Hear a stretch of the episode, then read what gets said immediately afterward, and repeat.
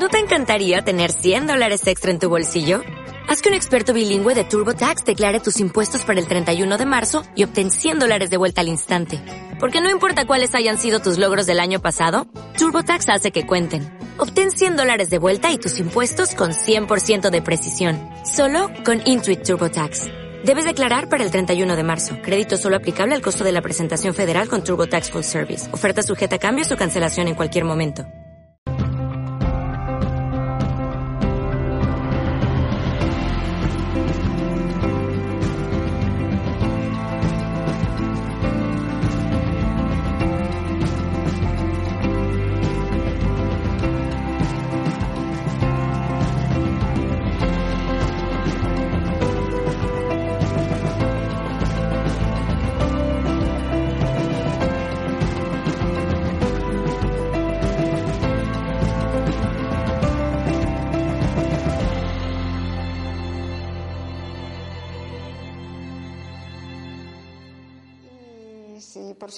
Conoce, mi nombre es Eugenia Moreno Ras.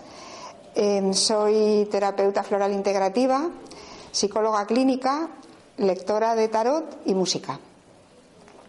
Y en la siguiente hora, hora y pico, os voy a presentar cómo trabajo con el tarot dentro de la terapia floral, en concreto con los arcanos mayores. El punto de partida de este trabajo eh, viene de la consulta de tarot porque durante varios años realicé consulta de tarot antes de, tomar contacto con ni siquiera de estudiar las flores de Bach.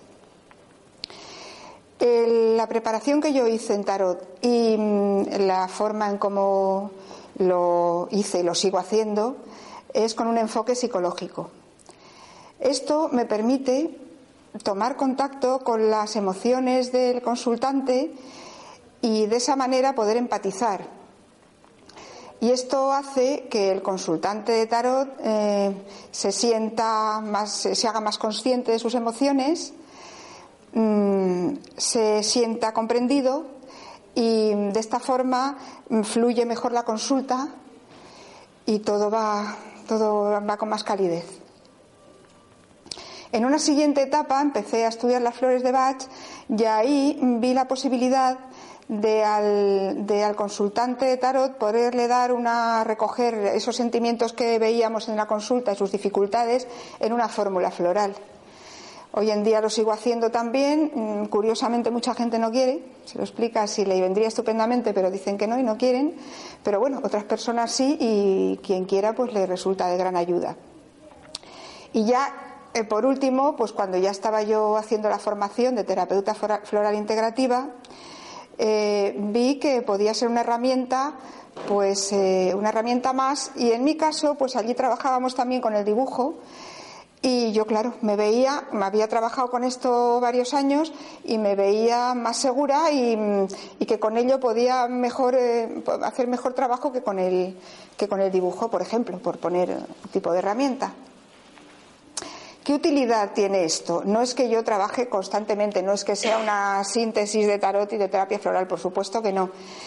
Es en determinadas sesiones, en aquellos momentos en las que el paciente que viene a terapia floral mm, no expresa o bien porque le cuesta, está muy cerrado y le cuesta expresar y hablar de sí mismo, eh, otras veces puede hablar mucho, pero estar muy, en la, muy colocado en la mente y no contacta con sus emociones. Y otras veces, pues porque cuesta ponerlo en palabras. Suele ocurrir más en una segunda, tercera, cuarta sesión al principio, porque la primera sesión viene un paciente y ya está su demanda, ya viene, tiene un motivo de consulta y ya mm, pues explica qué le pasa y ahí ya esa primera, bueno, pues ya se recoge algo, se le puede dar una, fórmula floral. Y llega la segunda y tercera, y si es una persona que no está acostumbrada a hablar de sí misma, pues dice, sí, bueno, cuenta dos cosas más y dice, ya te lo he contado.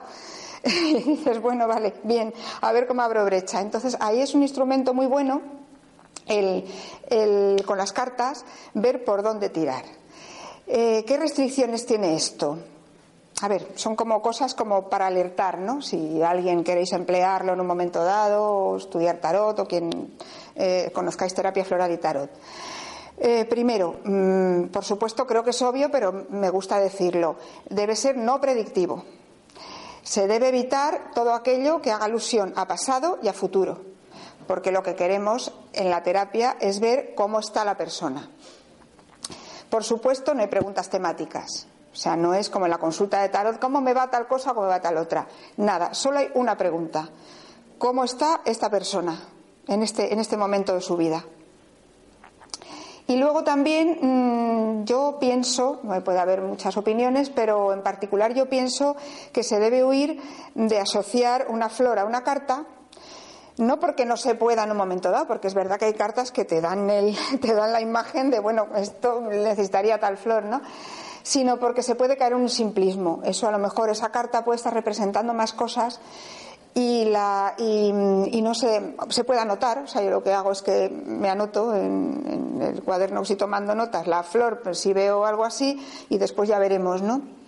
Y tampoco dar una fórmula en base a las cartas sino que mm, de, esa foto, la, tirada de cartas, que es una disposición de cartas, para quien no, no, no lo sepa, em, se marca como si fuera una foto anímica del, del paciente y con eso, pues empezamos a ver lo que hay ahí y a indagar, hacer preguntas, ver por dónde abrir brecha para que se pueda tirar del hilo, de las, de, ir tirando del hilo y ver qué le pasa y ver a ver qué emociones nos, nos salen ahí. Bien, aunque mm, ya he dicho que en una, mm, en una consulta, tanto como de consulta de tarot como de terapia floral, se sacan varias cartas y la lectura es en conjunto, hay veces que destaca del conjunto una carta, se desmarca, parece que chirría, que es algo que, eh, que está ahí, que dices, ¿y esto no? Eh, la vemos y dices, ¿y esto por qué sale aquí? Y esas veces, pues sí que puedo a lo mejor atenerme más a esa carta y empezar a preguntar por ahí, porque es algo que al desmarcarse mm, tiene una relevancia y entonces ahí es donde me meto. Y ahí empiezo con el primer, con el primer ejemplo. Sobre ejemplos vamos a ir viendo estructura de tarot, un poquito y alguna, alguna cosa, porque evidentemente esto no es ni un curso ni un taller y va a ser unas pinceladas. Bien, pues yo mm, tenía una paciente a la que le salió, y ahora ya el primer susto, le salió esta carta. Esta carta le salió del revés. Yo utilizo derechos y reveses que me parece a mí que matizan muchísimo la lectura de tarot. Vamos a explicar, ¿veis todo bien, no? Todo, todo lo veis bien, vale. Porque si me decís en cualquier momento y luego cuando hagamos una práctica, si no veis bien, he traído dos barajas más. Las podéis coger por ahí y así lo vemos todo y las manejáis las cartas. Uy, me lo cargo, esto tan, tan chulo. Venga. Vale, pues entonces primero explicamos al, al derecho. Aquí vemos un personaje, un personaje que está aquí, bueno, pues como uno dice, un esqueleto. No, exactamente un esqueleto no. Si os fijáis bien, no es un esqueleto.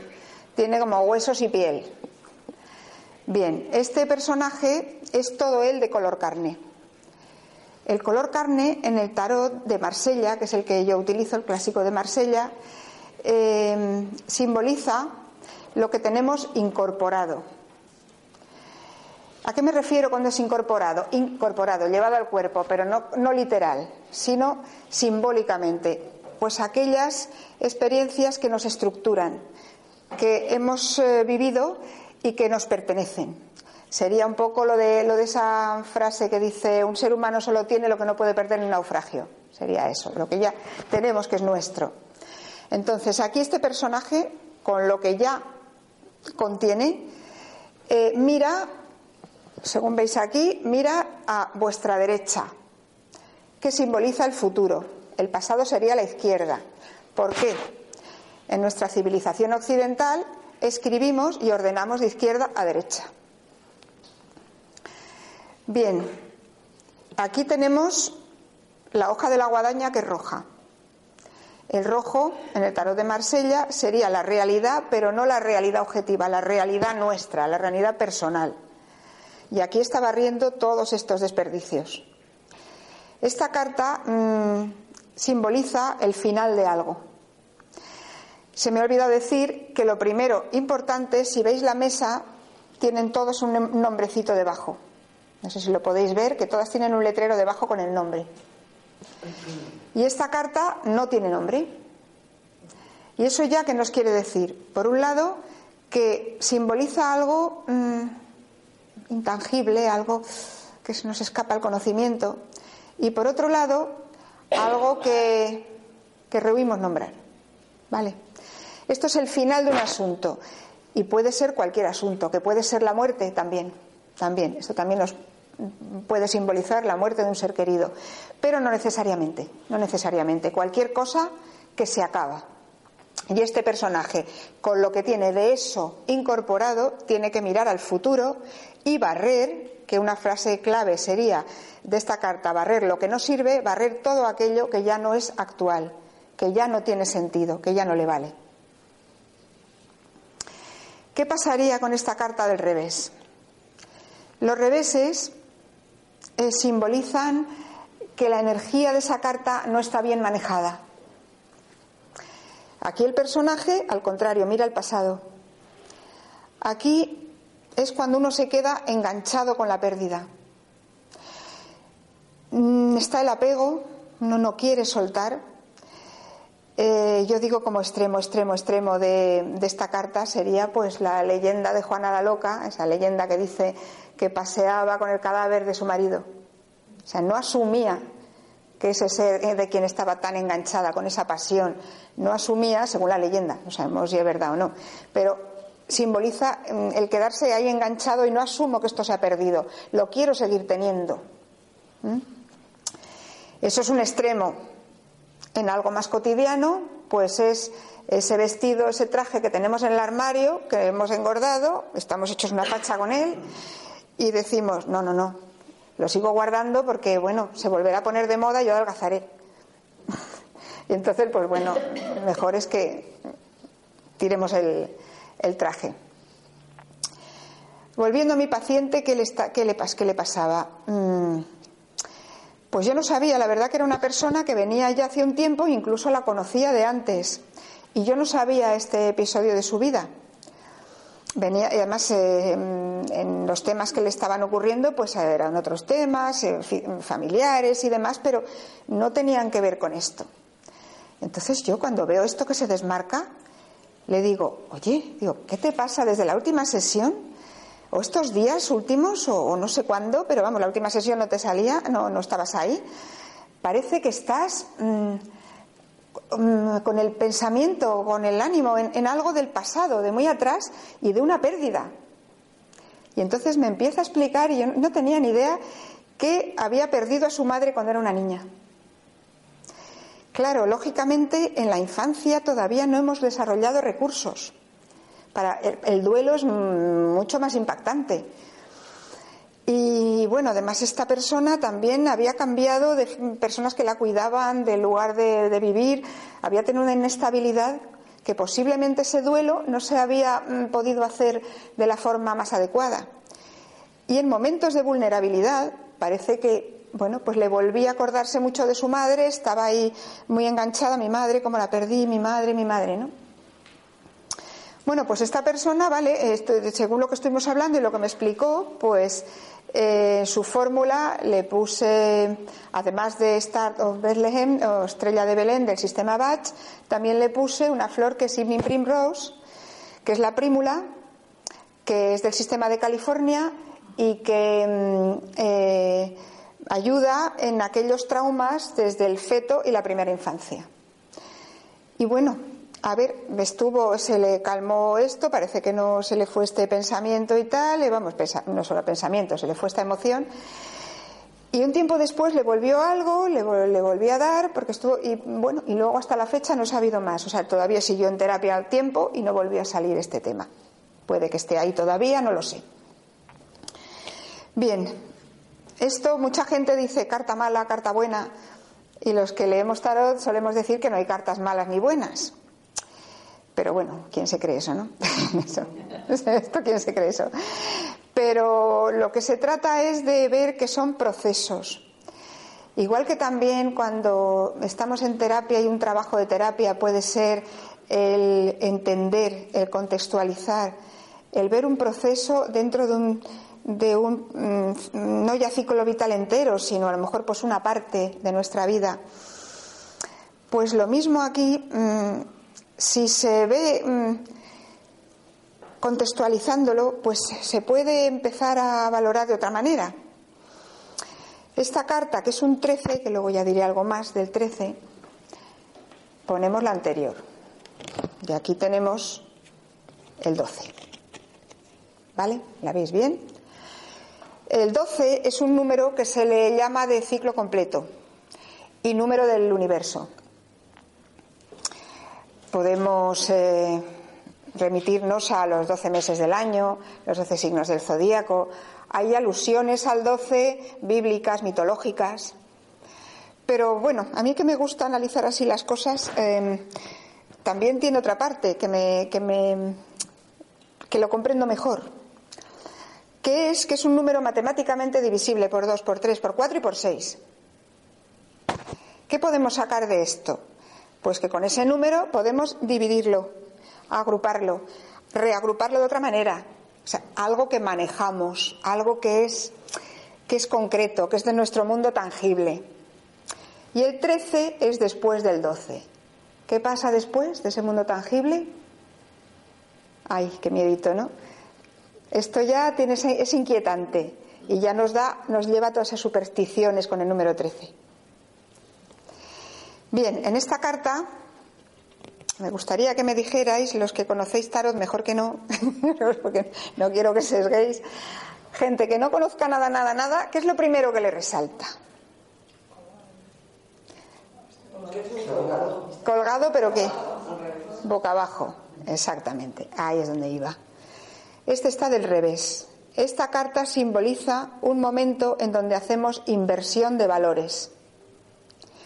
Cosas que en otro momento eh, que a lo largo del proceso, de un proceso o en otro momento de la vida, pues hemos considerado importantes o prioritarias, pasan a un segundo plano, porque ponemos algo que es más importante. Pues un ejemplo puede ser, voy a dejar esta de momento. Un ejemplo puede ser, pues, eh, a ver, supongamos que quiero preparar unas oposiciones y que a mí me gustaba irme de juerga todos los fines de semana. Bueno, pues tengo que quedarme a estudiar y tengo que renunciar a salir los fines de semana. Esta carta implica una renuncia, un sacrificio. Es carta de renuncia, carta de sacrificio. Em, bien, cuando la ponemos del revés, pues estamos manejando mal esas prioridades. Ahí hacemos como un error, hay un error de cálculo bueno, de muchas maneras se pueden mm, manejar mal. Por ejemplo, aunque ya digo que no quiero asociar cartas a, y podría ser más cosas, esta carta, mm, esta carta del revés recuerda mucho a la flor de Bach chicory. Yo estoy deshaciéndome en cuidar a una persona, esperando que esa persona me devuelva mm, un cariño de una manera determinada, y esa persona no me devuelve el cariño de esa manera. Y entonces esta carta es muy típica de los casos donde decimos, parece mentira, yo con lo que le he dado, con lo que he hecho, ya ahora me paga así. Es lo típico de esto. Claro, en la flor chicory hacemos ahí un, tenemos un error, queremos, mm, queremos que nos quieran, queremos imponer que nos quieran de una determinada manera. Y entonces, claro, si le hacemos una comida exquisita al marido, pongamos por ejemplo, esperando que al día siguiente nos traiga un ramo de rosas, pues a lo mejor no nos trae un ramo de rosas. A lo mejor pues nos quiere de otra forma. Vale, entonces, así comprenderemos un poco más el ciclo. Esto puede venir, por supuesto, de algo impuesto. Se nos puede poner nuestra madre enferma, pongamos por ejemplo, y nosotros tenemos que renunciar a un viaje, nos quedamos cuidándola. Pero depende, viviremos eso así o así, o un intermedio, porque sí que tengo que decir que esto no es tampoco. Se vive perfectamente, se asume, se vive fatal. No, hay una, hay una gradación enorme, hay una gradación enorme. Podemos decir, sí, ahora lo importante es que se cure mi madre, no me importa ya el viaje y tal, y vale. O podemos estar quedándonos sin viaje y renegando todo el día. Ese viaje parece mentira, la primera vez que yo podía ir, porque hay que ver, porque hay que ver. Bien, ahora podemos entender que cuando nosotros eh, hacemos bien esto, somos capaces de colocar bien las prioridades, bien, vamos, de forma adecuada. Lo de bien o mal, vamos a dejarlo, ¿no? De forma lo más adecuada posible, ¿eh? porque bien del todo las renuncias son difíciles, pero bueno, podemos de la mejor manera posible poner las prioridades y renunciar. Nosotros podemos, en, el 13 o en el 12 y en el 13, podemos dejar, abandonar aquello a lo que hemos renunciado. ¿Se entiende el proceso desde aquí, ¿verdad? Vale. Ahora vemos la siguiente. Ahora vemos la siguiente. Aquí tenemos la carta de la templanza. Templanza también quiere decir moderación. En la moderación o en la templanza estamos conteniendo, conteniendo, no dejándonos llevar, sino que recogiendo y conteniendo. Vale, aquí el color carne está en las alas, es una alegoría ya desde la Edad Media, en la mujer ángel con la templanza, y tenemos el color carne en las alas. Aquí se está más ligerito, o sea, aquí incorporamos la ligereza. ¿Por qué? Porque hemos soltado lastre. Lo que no valía nos lo hemos quitado, hemos soltado lastre y aquí nos hacemos más ligeros. Esta carta se la llama también del equilibrio inestable comparándola con la justicia, que es una carta de equilibrio, vemos, en la justicia tenemos la balanza, es la imagen típica de la justicia de siempre, y en la balanza, claro, sujetamos una balanza y vamos colocando pesas y llega un momento que si la balanza la equilibramos, se queda quieta. O sea, es un equilibrio como tal, con una quietud. Mientras que en esta carta, este equilibrio hay que ir buscándolo continuamente. Esto se podría asimilar al equilibrista que está en la cuerda floja y que nunca está quieto, siempre está andando por ella y siempre como se bambolea, se bambolea, ¿por qué? Porque ahora hago fuerza de aquí, ahora hago fuerza de allí. Entonces, en esta carta, digamos que mm, al ir equilibrando fuerzas, vemos que tiene los dos jarrones y que hay un fluido, lo veis bien, ¿no? Que hay un fluido que va trasladando de un jarrón a otro. Entonces, el fluido, no sabemos si es agua, bueno, agua no podría ser, se estaría cayendo, pero ese fluido se, se va manteniendo ahí, se va manteniendo. ¿Esto qué quiere decir? Pues que nosotros al, al, ir siendo capaces de quito un poco, pongo un poco, me contengo, quito, pongo, quito, pongo, mmm, lo que hacemos es una adaptación. Luego, esta carta tendría mucho que ver con la adaptación. Hay dos cosas, puedo ser yo y mi entorno, puedo ser yo y otra persona, y ahí mm, voy moderando, quitando, poniendo, supongamos en pareja, por ejemplo, pues hombre, pues una manera de intentar mm, llevarse bien, que luego puede haber muchas cosas, claro, es que cada uno ceda un poco. Si cada uno controla, cede un poco, pues se puede armonizar y adaptar. Por supuesto, del revés, mm, una fuerza estaría más grande que la otra y nos vamos. Nos caemos de la cuerda floja y nos vamos y en esta carta pues se puede esperar eh, pues eh, si es una relación con otra persona pues bastantes broncas. Ahí no cedemos nos ponemos en nuestro sitio si el otro no cede pues bronca asegurada.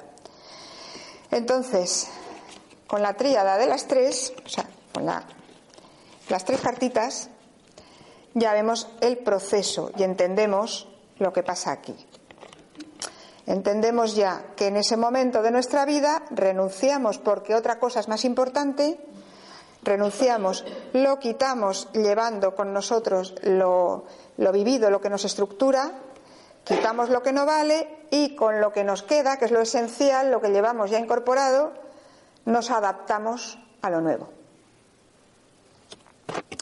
Bien, las cartas, bueno, todas las cartas del tarot eh, tienen tienen números en los arcanos mayores, eh, están numeradas todas menos una.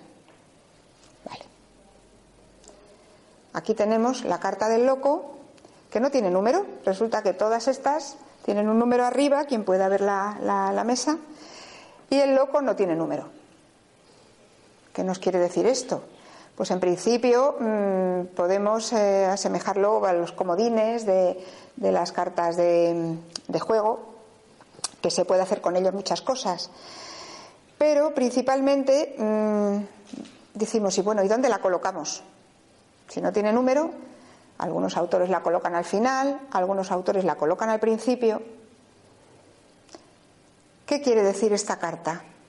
Bueno, aquí resulta que el color carne lo tiene en el zurrón. ¿Y en el perrito? ¿Qué le sigue? Aquí tenemos nuestro bagaje, lo que hemos vivido. Y aquí está lo instintivo. Bien, volviendo a asociarla con las de alrededor, la colocamos después de la última, tenemos el mundo, que es una carta de totalidad. ¿Alguien no lo está viendo bien? Si queréis os dejo otra baraja por aquí, ¿eh? ¿Tenéis? Sí, vale, vale.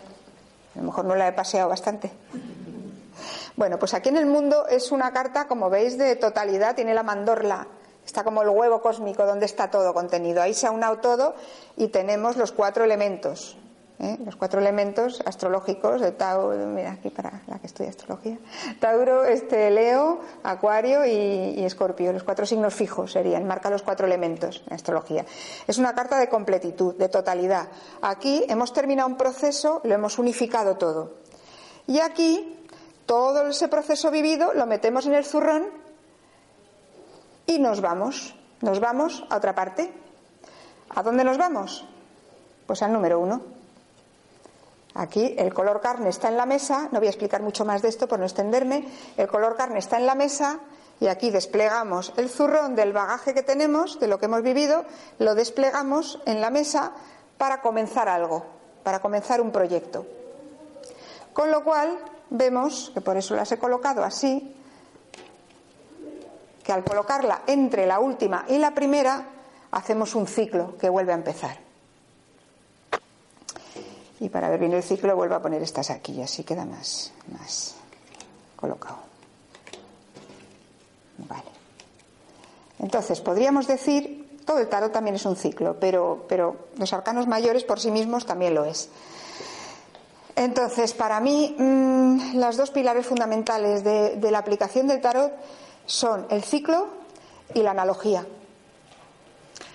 ¿Por qué? Porque este ciclo de procesos lo podemos aplicar mediante la analogía, que son esos dos términos que tienen una semejanza interna igual, no, sé, no son iguales, pero tienen una, una estructura interna igual, entonces se puede aplicar a todo. Y esto se puede aplicar desde un ciclo vital completo a cualquier cosa, hasta lo más nimio. Por ejemplo, voy a hacer una tortilla de patatas, pues también se puede aplicar. En la tortilla de patatas, ¿qué sería esto? Al darle la vuelta, se me ha caído al suelo y no me vale, la tengo que tirar. Con todo lo que nos contraría tener que tirar la tortillita de chosa, ¿no? Muy bien. Pues en el tarot hay tres niveles de, tres niveles de lectura. El práctico, el psíquico y el existencial. El práctico serían hechos concretos.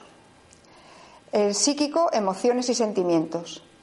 Y el existencial, lo que hemos estado viendo, ¿eh? el sentido que tiene dentro de un proceso. Eh, es por esto por lo que yo utilizo los arcanos mayores, porque mm, para quien no conozca el tarot, mm, son esto que tenemos aquí colocado son los arcanos mayores y luego tenemos otras 56 cartas más que son mucho más parecidas a la baraja, española en concreto. Eh, cuatro palos con cartas del 1 al 10, o sea, es más larga que la baraja española, y, luego las figuras de la corte, que son cuatro, rey, reina, caballero, sota, también de cada palo. Pero ¿qué pasa? Que en los arcanos menores, los palos del 1 al 10, nos simbolizan hechos concretos y algo, algo psíquico, algo que, nosotros vivimos con eso. En las figuras de la corte está lo concreto y lo psíquico. Y solamente en los arcanos mayores podemos hacer las tres lecturas. Es las, que simbolizan tanto lo psíquico como lo práctico como lo existencial. Volviendo a nuestro querido arcano 13, que se le llama así porque, claro, al no tener nombre, pues en otros tarots, en Rider, por ejemplo, estos le ponen la muerte. Pero en Marsella, como no lo lleva, le llamamos el arcano 13. ¿Vale? O el arcano sin nombre. Entonces, volviendo a nuestro arcano 13, pues a ver, eh, la lectura práctica sería fin de un asunto. Aquí algo ha terminado. Nos pasamos a la existencial, a la última, Y sería lo que hemos explicado, todo ese proceso de dejar atrás cuando algo se termina, de, de soltar, de llevarnos lo incorporado, de mirar al futuro. Vale, ¿y cuál sería lo psíquico? Pues el dolor, el dolor que tenemos, el dolor que nos causa tenernos que despedir, tenernos que descarnar, aquí ya no le queda carne, es ese dolor con una pérdida de que parece que nos arrancan algo, y ahí estaría la vivencia del dolor, del apego, de no querer soltar pero saber que tenemos que soltar, y todo un proceso como es el duelo cuando es el extremo de una pérdida de, un ser querido que tiene una duración bastante larga, porque es un proceso difícil de vivir y largo de, de realizar. Y ahora pues vamos a pasar ya a, dos tiradas concretas que hago yo en, en, la, lectura de tarot dentro de la terapia floral. Eh, tirada se llama a una disposición de cartas en el espacio. Eh, en el espacio, bueno, sobre una mesa, claro, no en el espacio por ahí, en un, plano, lógicamente. Pero claro, una está a la izquierda, una arriba, una abajo, una a la derecha. Y por cada lugar tiene un significado. Y en la lectura asociamos significado de, ese lugar con el significado de la carta y luego relativizamos cada carta con las, de, con las otras para poder hacer una lectura de conjunto.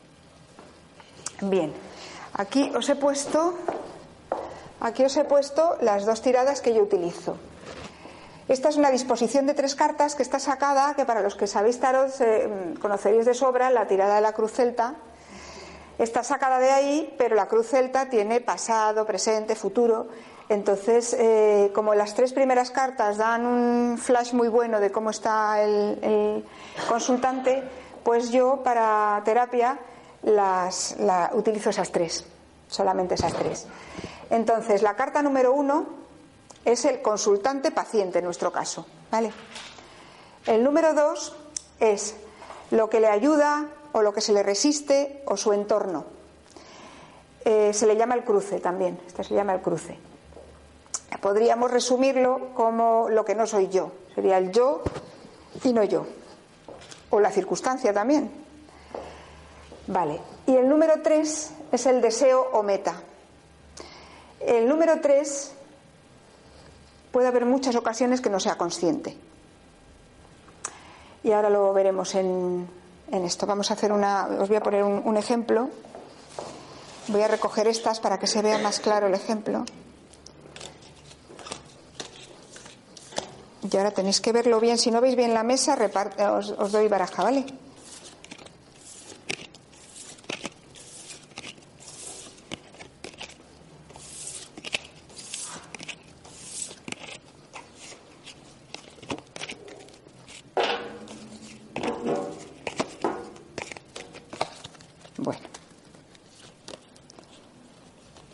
a ver. Os lo pongo para vosotros, no sé, los que estáis de lado, os podéis hacer una idea. A ver, os saco las dos primeras y luego veremos la otra. Estos dos ejemplos que os voy a poner son ficticios. Son ficticios por todo lo que implica que aunque tengo pacientes que me dan su permiso y tal, pero como que hay que explicar demasiadas cosas. Me parece pues más discreto y más didáctico, porque así saco cartas que explico un par de cartas más y no tengo que explicar tantas. ¿Lo veis? Es que luego en la otra no podremos. Si queréis reparto las otras y lo veis ahí. ¿eh? Bueno, vale. Sí, pero como las vamos a. Vale, os voy a explicar esta. La justicia la hemos nombrado. Entonces, bueno, es equilibrio. No voy a nombrar más de momento. Bien. La carta de la sacerdotisa. La carta de la sacerdotisa. Lo importante de esta carta es que es el número 2. ¿Qué simboliza el número 2? El número 2 es la polaridad. Entonces ahí tenemos ya dos cosas. En el 1 está el impulso, en el 2 lo que la polaridad de ese impulso sería, digamos, semilla terreno donde tiene que caer la semilla para hacer algo. ¿Qué pasa siendo un 2? Hasta el número 3 no tenemos pensamiento, idea, palabra. Y es por eso que esta carta es la del conocimiento oculto. Una carta también de intuición, en fin. Esto nos está representando, eh, se hacen alusiones con esta carta a la diosa Isis, a mm, las vírgenes negras, en fin, siempre se trata de una figura femenina, eh, hierática, y que nos está representando ese conocimiento que es no explícito. Aquí es un conocimiento implícito, no se está comunicando, no se comunica. Y esto pues nos representa, nos simboliza personas en una situación donde o saben y callan o no quieren, no quieren eh, explicar o les cuesta comunicar. Eh, en esta carta, cuando la tenemos del revés, una carta de dos y al revés, que es polaridad, se convertiría en oposición, tenemos mucho el mecanismo de defensa de la negación. Esta carta es típica de la Esta carta del revés, digamos que lo más seguro es que no viniera a consulta, porque es la persona que le ocurra lo que le ocurra, a mí no me pasa nada. No, vendría seguramente. A lo mejor es muy puntual y nos viene y es algo que es acotado a, una experiencia, no a su vamos, no estructura, sino a, la forma de funcionar. Vale, pero, pero vamos, que para que veamos esto. Entonces, si tenemos aquí consultante con una sacerdotisa que está quieta, es una carta de inmovilidad, o sea, aquí no se mueve, calla, o sea, puede tener su lo que sepa o lo que sea, pero se calla. Y una carta de la justicia que es equilibrio. ¿Alguien piensa que, por lo menos la imagen que a mí me ha dado, a ver si qué, imagen nos da esto?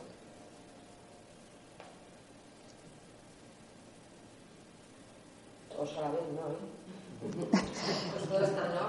mí me, me, da como mucho, demasiado orden, demasiado orden, o sea, demasiada quietud. Me da como un estatismo. Contener emociones. Sí, sí, también, claro, contener emociones, por supuesto. Pero bueno, y también las miradas, esto es importante, también lo consideramos mucho. Tampoco está mirando su orden, no está mirando para otro lado, ¿no? Pues aquí, a mí lo que, lo que me da esto, cuando yo fui sacando cartas para buscar ejemplos y, y veo esto, pues a mí me da una sensación de estático total, o sea, está eso está muy colocado. Claro, si tuviera. Están muy vestidas, están muy vestidas. Además, muy vestidas, claro, o sea, muy rodeadas de cosas, perfectamente. Aquí tenemos otra tarotista.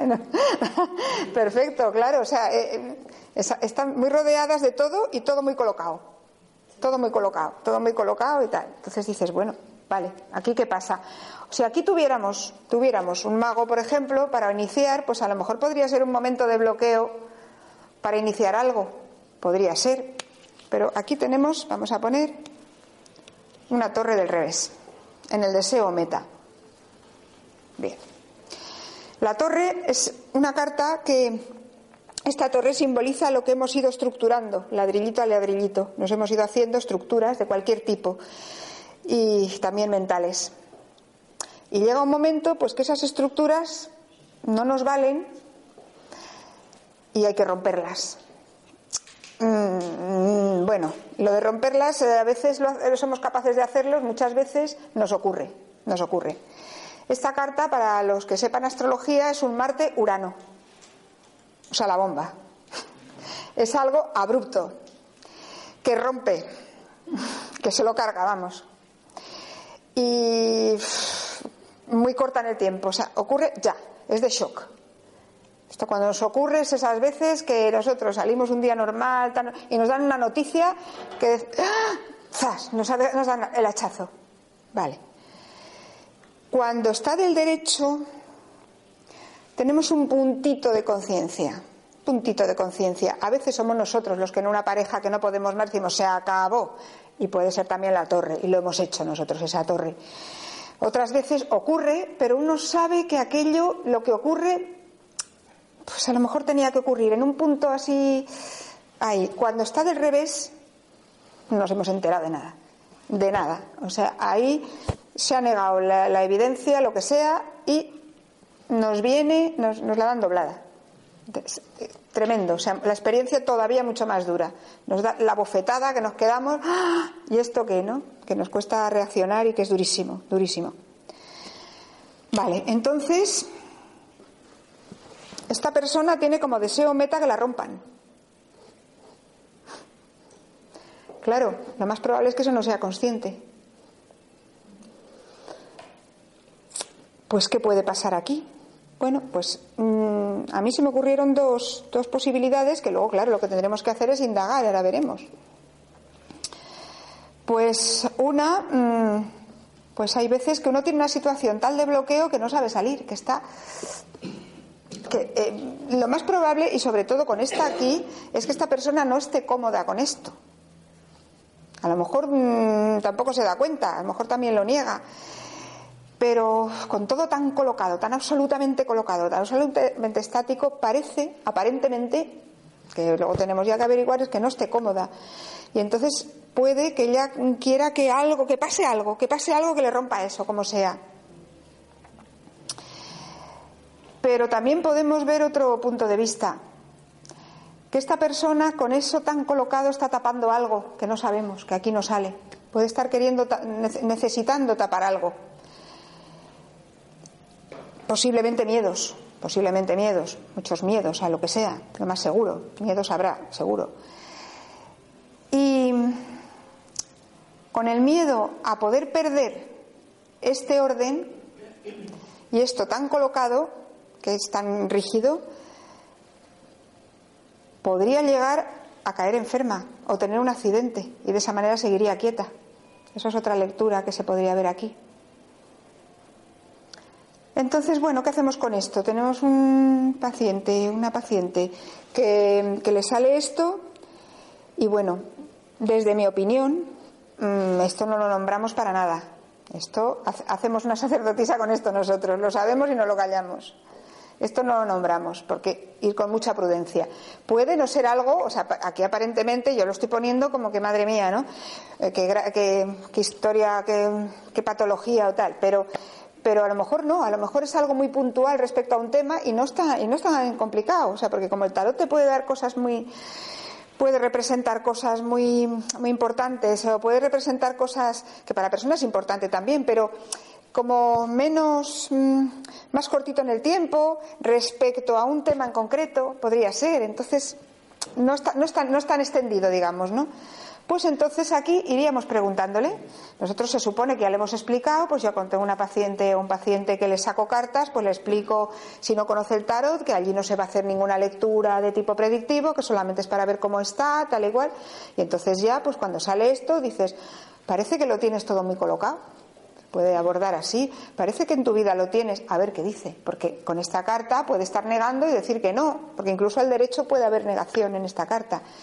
A ver qué nos dice. Y vamos averiguando ahí, vamos preguntando, que no sabemos bien qué pasa, eh, pues para seguir tirando el hilo. Oye, siempre lo has tenido, tú siempre has sido así.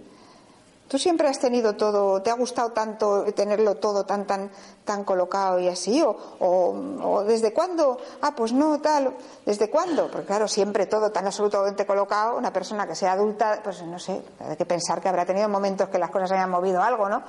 Entonces, ¿desde cuándo? Pues desde cuándo? ¿Cuándo, ¿Cuándo empiezas a tener esto? A ver qué hay en su vida en ese momento, irlo asociando, a ver cuándo puede haber montado esto, que puede no ser ella, puede ser su entorno y puede ser el marido, el, organizado y ella mira para otro lado, no le gusta todo tan esto y mira para otro lado, ¿no? Y, aquello le molesta la desestructura, pero no quiere saber nada, o, puede, o sea, pueden ser muchas cosas, pueden ser muchas cosas. Entonces, ir averiguando ese orden de dónde viene, eso tan colocado que ella no dice nada y que no, no, no, no dinamiza, y ir viendo de esta manera. Y ya viendo esto, con prudencia, ir viendo su deseo por donde por dónde nos puede salir. Puede a lo mejor con esto, lo mismo en una sesión no vamos para nada, posiblemente, a lo mejor. empezamos a ver eso, cuándo fue, nos cuenta alguna cosa o tal, y a lo mejor mm, esta torre, que es que lo que quiere hacer con esto eh, ella, pues a lo mejor eh, tardamos en verlo todavía. Mm, se, os hacéis una idea de cómo trabajar con ello, ¿no? Vale, pues vamos a la otra tirada. Y ya la otra tirada la he querido sacar con, cartas conocidas para no extenderme porque me gustaría dejar un tiempo para preguntas o alguna práctica, otro tipo de cosas que, os puedo proponer. Entonces, la voy a explicar primero. Esta carta, porque claro, como yo parto del tarot predictivo, de consulta de tarot, pues todo lo he sacado de ahí. Esta carta en tarot predictivo se le llama la espiral o hipotética. Y entonces el, significado de los lugares es consultante Y luego aquí mm, se le llama lo que le ayuda. Eh, mm, yo he hecho, para entenderlo mejor, una, una reconversión, una traducción de esto, que sería en lo que se apoya o a lo que se aferra porque de alguna manera en lo que se apoya lo se aferra alimenta cómo está, le ayuda a cómo está. No es que le ayude, claro, una pregunta predictiva, ¿cómo me va este tema? Ayudaría al desarrollo del tema. En una pregunta de cómo está el paciente, pues si aquí sale una carta que está fatal, pues esto le está ayudando a estar fatal, porque se está apoyando en, ello, le está alimentando esto. Esta, la posición 3, se llama espiral porque viene así, claro, viene de esta manera. La posición 3 es lo que vehiculiza de esto, lo que saca de ahí, qué está sacando de ahí, de, lo que se está apoyando. Y la 4, pues el resultado que está obteniendo con, esto. La 5 ya sería hacia dónde se dirige. O sea, a veces la, mm, la, considero, a veces no la considero. Porque esto ya, mm, a, ver, predictivo no es porque es una tirada que es una hipótesis. Y entonces su forma de funcionar la lleva a, a, a otras formas de funcionar, a otra forma de sentirse, ¿no? Pero en la que voy a poner no la, no la voy a colocar, voy a hacer las cuatro, ¿vale? A ver cómo lo pongo esto, porque ya tendría que verse la disposición que son cuatro y no las puedo sujetar. Vamos a ver. El, el loco del revés. En el loco, en el loco que teníamos que que resumir la experiencia y ir a otro lado, que también bueno, tiene más significados en el nivel práctico, incluso puede significar viajes, eh, actitud ligera, más irreflexiva, que en muchos momentos viene bien, a los que somos muy pensantes nos viene bien lanzarnos de una forma más, venga, ala. para quien es muy, muy alocado, pues claro, no. Pues del revés, mm, es que no hemos logrado, no hemos logrado eh, llevar a, bagaje personal esa experiencia. No hemos logrado recogerla y estar preparados para empezar. Con esta carta del revés, mm, los nuevos comienzos no es que no se vayan a hacer, en la realidad se hacen, pero ¿cómo se hacen? Porque si yo todavía, por ejemplo, pues he terminado con una pareja o, he terminado o me voy a vivir a otro lado y todavía estoy todo el tiempo con lo de con lo que lo de atrás mm, lo sigo viviendo como en este caso me parece que estoy diciendo palabras que recuerdan al 13 pero es diferente es diferente porque en este caso es etapa concluida es etapa concluida. En el otro era algo que se acaba o sea algo que se acaba pero no necesariamente porque concluya su ciclo Vale, entonces eh, aquí lo que está pasando es que si nosotros empezamos a algo desde aquí, puede ser un comienzo ficticio. Empezamos una pareja cuando todavía no nos sentimos que hemos terminado con el otro y el otro le tenemos en la mesa todo el tiempo, en medio de, la nueva pareja. Entonces, vale, el consultante es este, el loco del revés. Aquí la torre la tenéis para vosotros del derecho, ¿vale? En la, en la posición 2. En la posición 3 tenemos el 8 poco más rebuscada esta, la otra fui haciendo pruebas y me salió más así, esta por querer no salirme de las cartas explicadas. Y aquí tenemos la sacerdotisa. ¿Los veis? ¿Veis la disposición? Sí, perfectamente. Esta es la 4. Bien, pues aquí lo que vemos, esta a mí me da, me da, me da buena impresión, o sea, no me da, no me da mala impresión porque parece que esta persona está, está en el proceso, está en el proceso. Aquí le está costando, evidentemente no todavía. Supongamos que aquí, en lo que, en lo que está, en lo que se está apoyando y en lo que está, que alimenta esto, es una ruptura. Entonces, esta persona habrá hecho, y, la ruptura ya se ha hecho. Ya se ha hecho porque, eh, digamos que si estuviera dirigiéndose a la ruptura, estaría del derecho, porque estaría concluyendo para hacer, ¿no? Entonces, la ruptura probablemente se ha hecho. Y, esta persona está todavía ahí, dándole vueltas. En esta carta del revés hay mucha obsesividad. Del derecho nos movemos, es una carta de mucho movimiento, nos desplazamos, nos movemos, nos movemos mucho. Pero del revés nos movemos en círculo.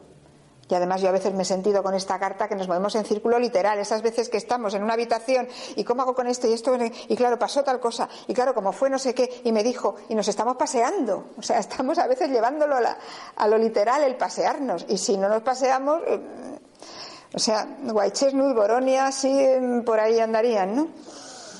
Em, entonces, en esta carta está, mm, está mirando y está dándole vueltas. Está a las vueltas. ¿Y qué está sacando de aquí? Bueno, intenta equilibrarse. Algún equilibrio está sacando de eso, porque está como colocando, ahí está colocando. Si se trata de una ruptura, pues me dijo, hice, puso, tal, ocurrió, así, asá. Y ahí está, venga, venga, venga. Con lo cual está en una cierta elaboración, un poco circular, un poco, pero mm, bueno, mm, con esta tirada a mí me da que tardando un tiempo, y aquí tenemos otra cuestión. ¿Qué resultado saca? Aquí parece que se calla. Y esta persona viendo esto, lo que se me ocurría primero preguntarle, aparte que eso supone que si ha venido a consulta, esto lo ha contado, porque es como muy fuerte, ¿no? En esta lo ha tenido que contar. Seguramente, ¿eh? si no lo ha contado ya, bueno, porque está hasta aquí, pero bueno, yo creo que sí, que lo habría contado. Em, le preguntaría qué gente tiene para comunicarse, familiares, amigos, porque no parece que luego lo comunique. ¿eh? Es probable, a mí me da que es probable que esta persona mm, o no tenga un círculo de amigos que se sienta que se pueda comunicar, o tiene personas que a lo mejor ya le han dicho, mira, cállate y deja lo mismo, déjame en paz que estás siempre con, esto y me estás dando la vara. Y entonces ahí se tiene que callar. Y entonces, claro, si él en su entorno se tiene que callar, pues claro, ¿qué le queda solamente? Darle vueltas a la cabeza, pobre. Entonces aquí yo, mm, esta me da a mí como bastante buena impresión de que acompañándole en terapia floral y bueno, pues posiblemente, sin querer atenernos a flores con esto, con flores como Boronia para que salga de su tema, y si está, se cuesta con la cabeza muy cargada en White Chestnut, pues pueda hacer el proceso de dejar atrás esa ruptura de llevarse ya consigo y pueda estar preparado para, para otra etapa, probablemente. Si alguien opina, no sé si opináis algo, los, los tarotistas aquí, que se os ocurre otra cosa, pues mira, bienvenida sea. Hombre, me llama la atención que son dos figuras femeninas. Estas dos. Sí, sí. Podías ir por ahí también. Sí, también, también, claro, claro, claro. Por la madre, por las historias femeninas que ella tenía en su vida. Sí. Hombre, la madre yo es que la veo mucho más en la emperatriz, claro, la veo muchísimo más en la emperatriz que en una justicia, que aunque sea femenina, yo la veo más el hecho del equilibrio, pero sí, también. Pero hay también. muchas madres muy justicias también. También, también. También, también. Sí, sí, un buen apunte. Un buen apunte también, sí. Perfectamente, también se podría ver. Bueno, pues por mi parte termino aquí. Y, mm, a ver, me gustaría que a partir de ahora, no sé qué tiempo nos queda. Ah, pues todavía nos queda tiempo. Nos queda todavía una media horita. ¿eh? Eh, primero me gustaría dudas, que para resolver dudas. Y mm, después, pues eh, propongo varias cosas. Cuando se resuelvan dudas, una es una práctica en vivo, alguien que- que quiera ponerse aquí y que se le saquen las cartas, o si eso es exponerse mucho y no se quiere, ahí puedo explicar alguna carta más, o puedo hacer una cosa que a mí casi es la que más me gusta, pero bueno, no quiero sesgar el tema, que es ver cartas y sentimientos. O sea, que me, eso a mí me encanta. O sea, cómo se siente uno con una torre, cómo se siente uno en un 13, cómo se siente uno. Pues hasta las, las fantásticas de vivir como el sol o esto. Entonces, bueno, pues vosotros decís ahora, a partir de ahora. Yo para la práctica me presto si quieres hacerla. Bravo.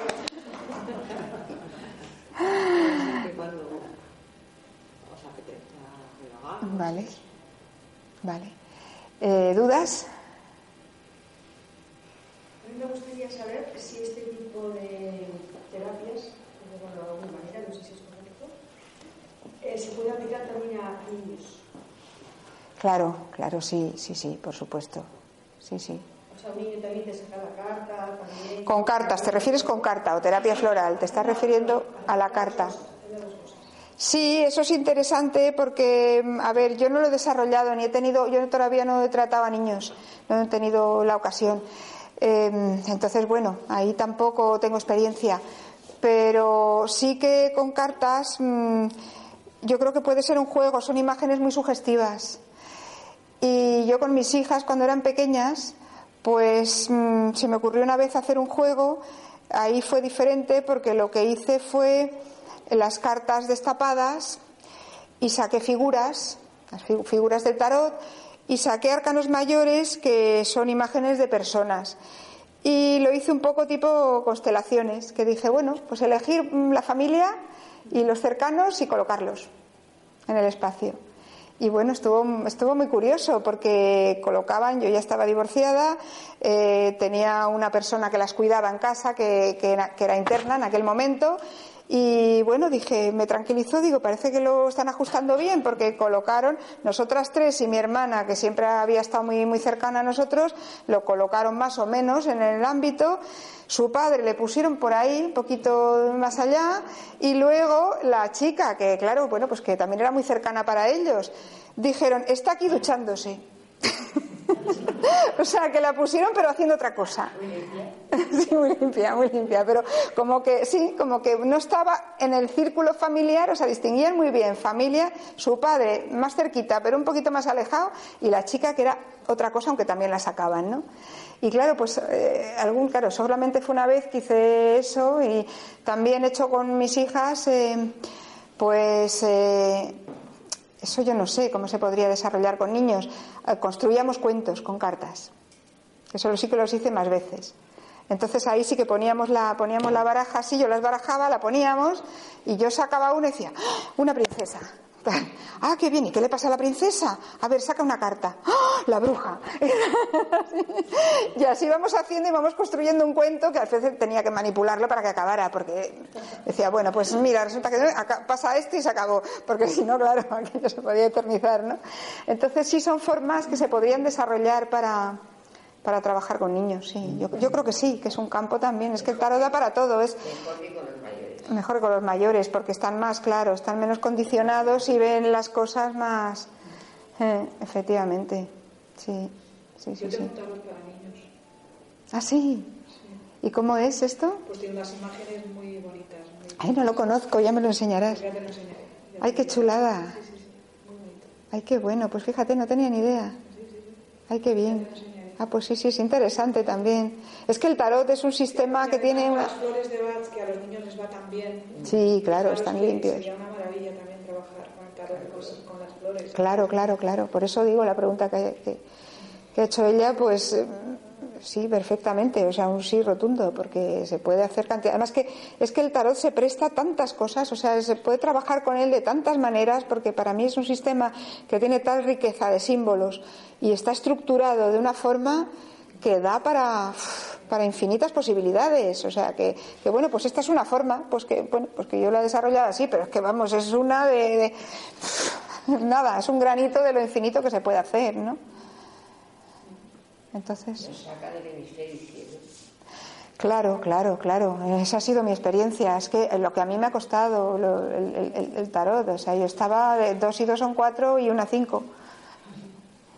Y yo a mí me ha sido a base de estudio, estudio, estudio. Y, os puedo contar que es que a mí me costaba muchísimo, que mucha gente que trabaja con el tarot le ha sido fácil, gente muy intuitiva, que lo coge enseguida, puño, enseguida ve cosas, yo me quedo alucinada con eso. No, a mí no, a mí me ha sido currando, currando, currando. Y, y- y me ha venido muy bien para el hemisferio derecho, claro. Para el hemisferio derecho me ha venido de miedo, porque yo colocaba las cartas, esta, esto, y esto con esto, y esto con esto. Y me he tenido que inventar ejercicios de sacarlas y decir, venga, no pienses, mira, tal. Y ha sido- sí, sí, efectivamente, se desarrolla muchísimo. Porque, perdona, por lo que yo te he entendido antes, no asocias ninguna carta a una flor, ¿no? Sí, huyo de eso, no me gusta asociarlo. Entonces, eh, cuando ves la patología en la carta, por ejemplo, el, el loco al revés, eh, es, ya hay una, una patología determinada. No necesariamente. Eh, No, no, no necesariamente. No. Entonces, cuando tú haces la lectura completa, es cuando llegas a. mm, O sea, primero tienes que saber como de flores, por un lado, y luego de tarot. entiendo. Sí, porque es cuando tú concluyes la consulta, ves que hay una temática que corresponde a unas flores determinadas que le pueden ayudar al paciente. No, no, lo que he querido decir antes de huir, de relacionar eso, eh, yo lo utilizo, digamos, como para que me dé mm, una idea si la persona no lo ha expresado. O sea, yo, por ejemplo, en, algunas, muy puntualmente, o sea, tengo pacientes que nunca han sacado cartas, nunca porque ya con la conversación terapéutica ya mm, es, suficiente. Eh, es el hacer, el ver en el momento cómo está, pero el cómo está es muy relativo. O sea, bueno, ¿qué, qué cosas se manejan por ahí? Y entonces con eso empezar a preguntar, a, ver qué hay. Pero esto para nada es un diagnóstico ni tampoco es patología. Ojo, que el, loco del revés le podemos tener tú y yo, el otro, el otro, pues a lo mejor en, eh, yo qué sé, nos puede salir del derecho muy bien asumido en un tema de nuestra vida y en otro tema de nuestra vida, pues mira, como que ahí nos está costando. Simplemente puede decir, nos está costando. Que luego resulta que en esa persona tiene una patología tremenda, pues a lo mejor sí. ¿Eh? Pero por esto no se puede, no se puede ver eso. O, yo por lo menos no. Tú, como ya eres conocedora de las flores de Bach, eh, pues como diciendo, le das una receta para eso que ha salido en ese momento que le va a poder ayudar a su Sí, pero eso, por ejemplo, se hace en terapia floral integrativa, que tenemos unas, eh, no sé si tú, tú eres terapeuta floral o, conoces o no conoces cómo se... Terapia con tarot, vale, pero con, pero, mm, ah, bueno, es que a lo mejor lo haces diferente. Hay muchas maneras de trabajar también con las, con las flores. Eh, en terapia floral integrativa es mediante conversación terapéutica mm, pautada en unas sesiones. Eh, cada cierto tiempo, ¿no? Entonces la media más o menos es cada 15 días y entonces es una hora más o menos o el tiempo que 50 minutos, una hora, en fin, una hora y pico, que uno decida de conversación terapéutica, como cualquier eh, psicoterapia. ¿Eh? Y entonces de esa, de esa conversación es donde sí que nos dirigimos más a lo emocional, procuramos eh, reconducir al, al, al paciente a que contacte con sus emociones y de ahí, de lo que deviene de, esa conversación terapéutica, y de ahí hacemos la fórmula de ese, de ese día, para ese tiempo, o para repetirla cuanto pensemos que haga falta. Exactamente. Eso es la forma de trabajo que yo estoy haciendo, que seguramente pues la que tú hagas es distinta y será y, será muy interesante, me imagino. Pero lo que la pregunta que me has hecho, tal como yo trabajo, no la conclusión no viene de las cartas. Cuando yo hago tarot eh, predictivo en una consulta de tarot, bueno, ahí puede ser, pero también hablo mucho con el consultante. Ahí a lo mejor pues estoy hora y media y hacemos, yo qué sé, cuatro tiradas porque quiere ver el tema A, el tema B, no sé qué, tal, y entonces va surgiendo cosas que a lo largo de todo ese, eso en consulta de tarot, a lo largo de todo ese tiempo van surgiendo cosas que se repiten y que dicen, madre mía, esto qué mal, qué mal lo afronta, ¿no? Tiene dificultad aquí en afrontar esto. El mismo, pues cuando lo, se lo dices y, ah, pues sí, tengo dificultad, pues mira, te vendría bien una fórmula floral, pero claro, estamos en tarot, del tarot ahí sí que yo voy viendo cosas que a lo mejor le puedo dar una fórmula y es una fórmula puntual, porque el consultante de tarot se va y a lo mejor no vuelve. O a lo mejor vuelve dentro de tres meses. Entonces, la fórmula que le doy es una ayudita, una ayudita pequeñita, no es un proceso como en terapia floral, que ahí es un proceso terapéutico, bueno, más o menos largo, según eh, lo que necesite el paciente y según lo que quiera trabajar, porque trabajar en terapia podemos trabajar toda la vida todos y, además y es sanísimo. Entonces ahí ya queda contestado, queda. Vale. ¿Alguna pregunta más? Las nueve. Vale. Hacemos una práctica, sí, porque hasta ahí cuarto y veinte podríamos. Vale, pues si quieres, entonces os apetece más que hagamos, vamos a verlo en general, o ver sentimientos con cartas, por ejemplo, ¿qué os apetece más, así en general? A mí me da igual, o sea, es por ver más las cartas, por ver cómo como, te, como manejas sí, es que es, exactamente, es que no sí, sí. hay una total desconocida del tarot. Uh -huh. Vale, pues como queráis, como entonces que pues lo que aporte más a todo el mundo, a la gente en general, o sea, eh... las dos cosas no lo creo, ¿no? Las dos cosas no creo. Es una rapidito y luego...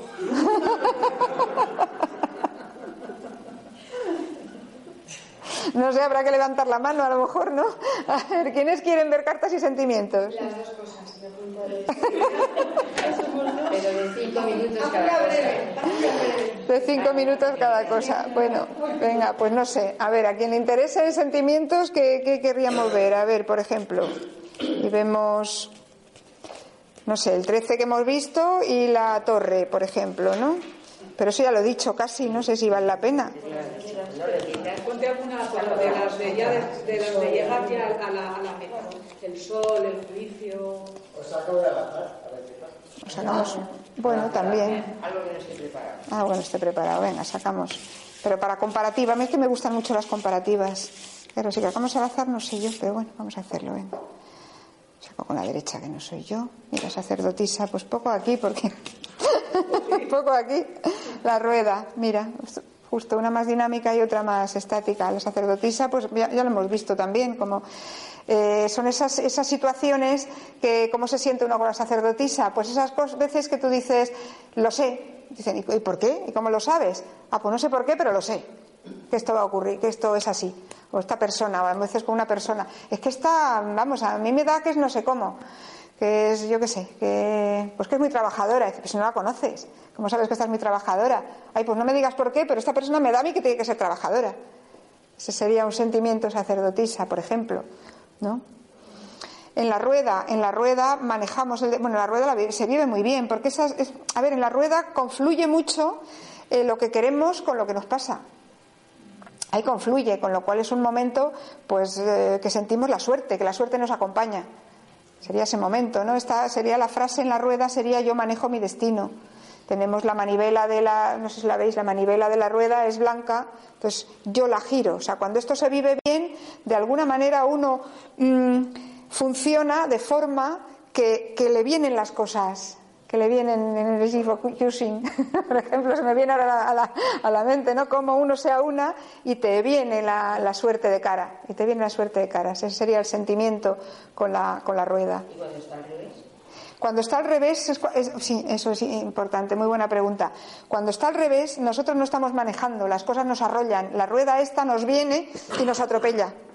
Entonces es cuando nos ocurren las cosas que no podemos controlar, las situaciones incontrolables, que se mueven y que nos, que nos, que nos van pillando y nos van atropellando. Y dices, ¡Ah, Dios mío, que se me está viniendo esto encima. Sería como un poco la, la torre a, al revés, que también a ver, ¿qué sería? Mira, muy buena pregunta porque así podemos diferenciar. En la torre es la sensación de romper estructuras. En la torre es roto. Se, se, me ha roto, esto me ha roto. ¿Está al revés o al derecho? ¿no? Eh, sí, la ruptura es, o sea, uno se rompe del derecho, del revés del derecho. Lo que pasa es que del revés lo ve venir mucho menos todavía. O sea, si del derecho a veces no se ve venir mucho, del revés desde luego para nada. O sea, esto, ¡ah! ¿cómo ha ocurrido esto? ¿no? Entonces es la sensación muy, muy abrupto y se rompe. En esto son las situaciones que mmm, no estoy controlando. ¿Se ve la diferencia? O sea, ¿no ves la diferencia? Es que eh, como la torre antes al revés has dicho que es algo que viene desde fuera. Ah, bueno, era sí, decía que viene desde fuera cuando está del revés porque porque uno lo siente más desde fuera, porque uno no ha sido consciente.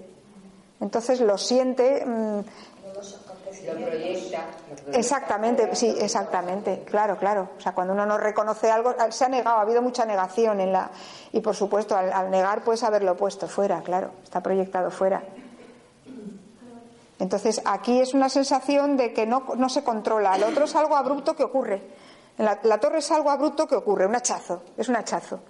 Y en esto son situaciones que se te van viniendo, se te van viniendo, de ahí la rueda que va, que va viniendo, ¿eh? y que uno no, se, te escapa el, el, control. Y dices, ay, ay, esto, ¿y qué hago con lo otro? Ay, madre, ay, te va viniendo así, ¿no? queda, queda ya contestado. Vale, pues si queréis pasamos ya a la, a la práctica.